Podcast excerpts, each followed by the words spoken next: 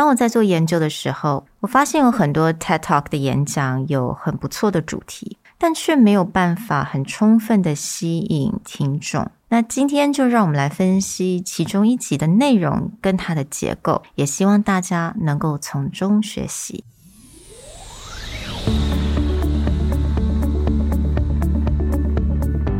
Hello，欢迎来到 Executive Plus 主管与沟通力的 Podcast。I'm Sherry, an educator, certified coach, and style enthusiast. 我相信专业有效的沟通是语言跟逻辑的完美结合。And I'm Nick, a startup consultant, corporate trainer, and late night gaming junkie. I believe great communication requires the right mindset and solid frameworks. 我们希望带给大家职场英语的技能、跨文化沟通技巧与其他能帮助您成为出色领导者的工具。 Join us each week as we share our experience, research, and methodologies to take your communication and language skills from good to great.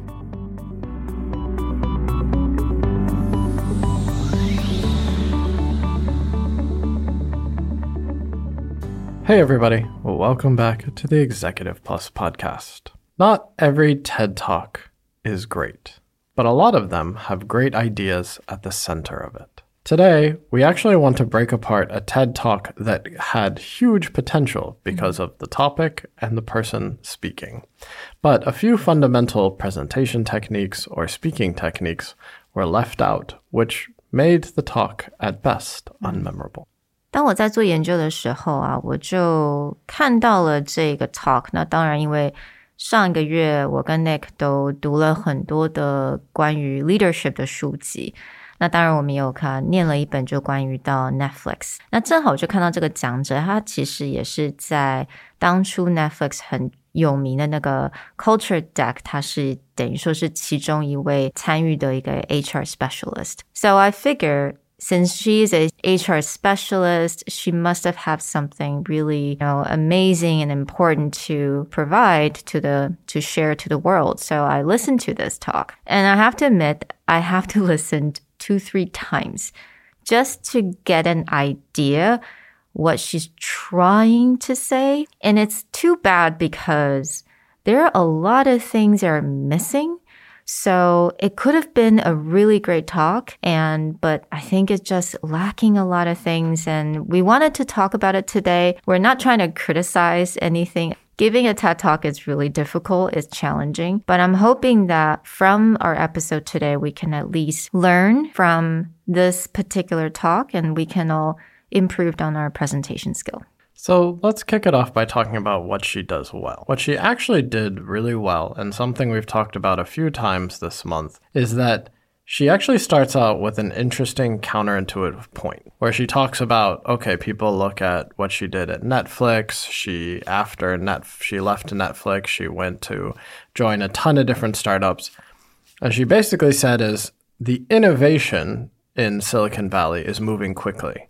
But the way that people are handling HR has not changed for decades. Mm. So, why are such innovative companies so bad at innovating in HR? Mm. 没错，我觉得我特别喜欢他这个开头，也是为什么我想要继续听下去的原因。因为他做的这个 hook，我觉得还非常的，it's quite effective，right？他用了很实际的一些 example，也是就就算你没有在 startup world 好了，你也可以想象得到，有那些 movie 来来讲，就是可以想象得到，诶 startup world 可能有很多 crazy setup，可能是 bars or I don't know。 canoes and kayak or something, uh, or food table in office。但是他又讲到说，可是我们 HR 的 problem 还是一模一样的。那我觉得他这个 set up 很好，因为没有错，我们也会觉得说，对啊。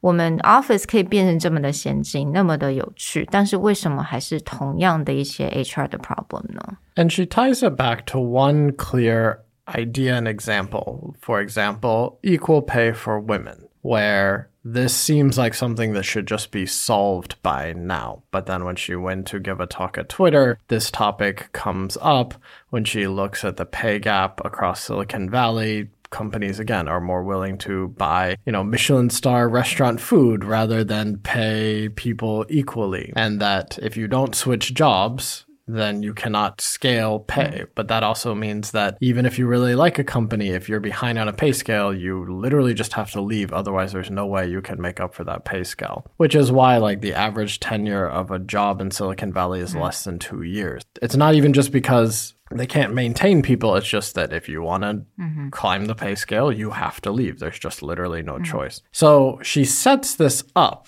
and there's an interesting premise that there's something wrong here. That if you believe in what you're doing and you don't think that the HR is set up properly, then there's nothing you can do about it. Mm-hmm. So she starts with a really interesting premise. But then it all goes downhill from there. so I think this is where she kind of lost me because she gave this really important problem that I think people have been trying to resolve for decades, right? 这种 pay equality 或者是你的就是女通常女性的 pay 还是比男性的少，不管是在什么样的国家。This is a huge problem. 那当你一开始就提到这个问题，我很想要知道你是怎么想去解决 这个问题的。But then she switched to something different after this point. Yeah, this is exactly what happened. She sets up this really intriguing problem her background, her credentials seem mm. like she should have a pretty good answer yeah. or a framework for how to start thinking about this problem. And then she just jumps into, oh, what does it look like if you have fixed this problem? But that entire middle area of okay, I have a problem. This is what it looks like when I fix the problem, but how I get from A to B, she completely skips that piece. The only thing that she slightly hints on, which if you listen to our management book month, was one-on-ones, mm-hmm. which is something that we you know, talked about that back in the 70s with Andy Grove. He's already talking about this. Again, if that's the only way that she can suggest going from big problem to could be better, mm-hmm. then then what do you take away from this? Right, and exactly.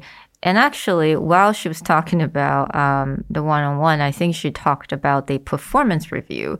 And she was trying to engage with the audience and have it, everyone can raise their hand. Who likes performance review? Right. No one does, right? Okay. Good engagement. Again, this performance review, is she gonna, is she gonna talk about that? Is she gonna have a better solution about that? And then she lost me again after that. Yeah, because she just said, oh, you should have performance reviews or performance discussions constantly. Like mm-hmm. that's it. That's her only advice. Yeah. And so you get to that's it. So I do one on ones and I give people feedback constantly. And now I'm going to have Netflix level culture.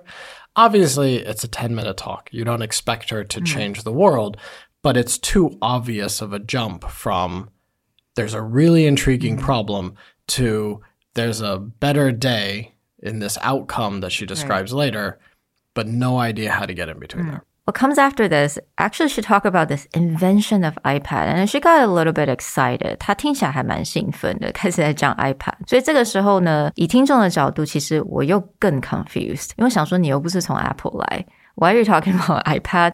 How does this have anything to do with HR? Basically, she just wanted to outline that when she brought this new technology to her team at Netflix, they just started brainstorming really big. What are all the amazing things we could do with tech technology? And then ties that into, oh, this is what happens when you have a great team. But, you know, same as you, unless you pay really close attention, I would just be like, how did we get into this? What is it? Relevant. Great. Mm. You have now shown what a really high functioning, excited team is, but you have not addressed anything you talked about before. Mm. Why is this a high functioning team? Did you guys skip this whole pay equality issue?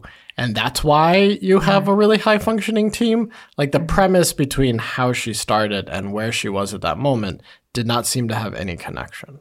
Exactly. Now, towards the very end, she started talking about there needs to be a revolution. It needs to be this change. And then this is kind of my belief. This is my revelation. And come and join me. She did have call to action. I'll give her that. But I don't really know what that action is, to be honest. Right. Again, join you to have a revolution on what? Are we mm-hmm. still on pay equality? Are we still on performance reviews need to go away? Are we now on mm-hmm. let's create high functioning, excited teams? Part of that is also no one will disagree with any of these. Yeah. And I think that's where maybe the talk fell into too much of a comfort zone. She sets up a really interesting premise, but her conclusions no one would disagree with. Mm-hmm. But also, no one is taking action on it because her conclusions are almost common sense at this point. We should fix pay gap. Yes. We mm-hmm. should make it so you want to work at the company that you work for. Yes. Mm-hmm. The again, revolutionary usually means there's something that people are doing that's new or mm-hmm. would disagree about, but they believe so strongly in doing it a different way that they'll go after it. But there's nothing to disagree with. Yeah. There's nothing to consider that is incorrect. So where's the revolution coming? Hmm. 没有错，我就觉得这个 talk 其实真的会让我有点小小的失望，因为我会觉得整个 talk 来讲，好像就少了一个很重要的一个中心点，一个 focus。And we kept talking about how you should just have one thing, one important thing. And I have to say, we cannot find that one thing. It just, it's lost somewhere during in all of her examples and all of the problem or solution that she listed out. And this is where really the biggest issue with the talk is is it's unmemorable. Mm-hmm. Because it started out really strong, really interesting premise, counterintuitive point, and then you just agree with everything else that she says. Now that sounds like, oh great, I want to give a presentation that everyone agrees with. But if everyone agrees, there's nothing to stick in their mind. Mm-hmm. A lot of the best TED Talks typically have something like, let's go back to the all time most watched TED Talk, Sir Ken Robinson's Do Schools Kill Creativity? Mm-hmm. That is the counterintuitive point. And he- everything he says comes back to that is hmm. our education system is literally built to destroy creativity and create uniformity. That is the incorrect use of the education system. That sticks out to you Yeah. right from the title, right from the way he opens, and he hmm. stays with that across his entire talk. For this one, join a revolution. About what? I'm not sure. But mm-hmm. it's, again, I agree, but I don't remember anything because I agree so easily. Mm. 我们希望经由今天的单元，大家也能够去检视自己的演讲，make sure 自己的演讲不会被很多其他的小小的因素而等于说转移目标了。You know, you may want to include a lot of examples and you want to talk about a lot of problems, but sometimes there are distractions. So make sure that you have that one thing, one focal point that you want to talk about. Join us in our EP Insights episode where we actually look at the guidelines for a TEDx speaker and that again back to basic default of good practices she follows like half of them. And really it's where she loses the guidelines is that second half where we're discussing where was her point going. Be sure to join us in ep insights for more insights like this and we'll talk to you guys next time. Bye. bye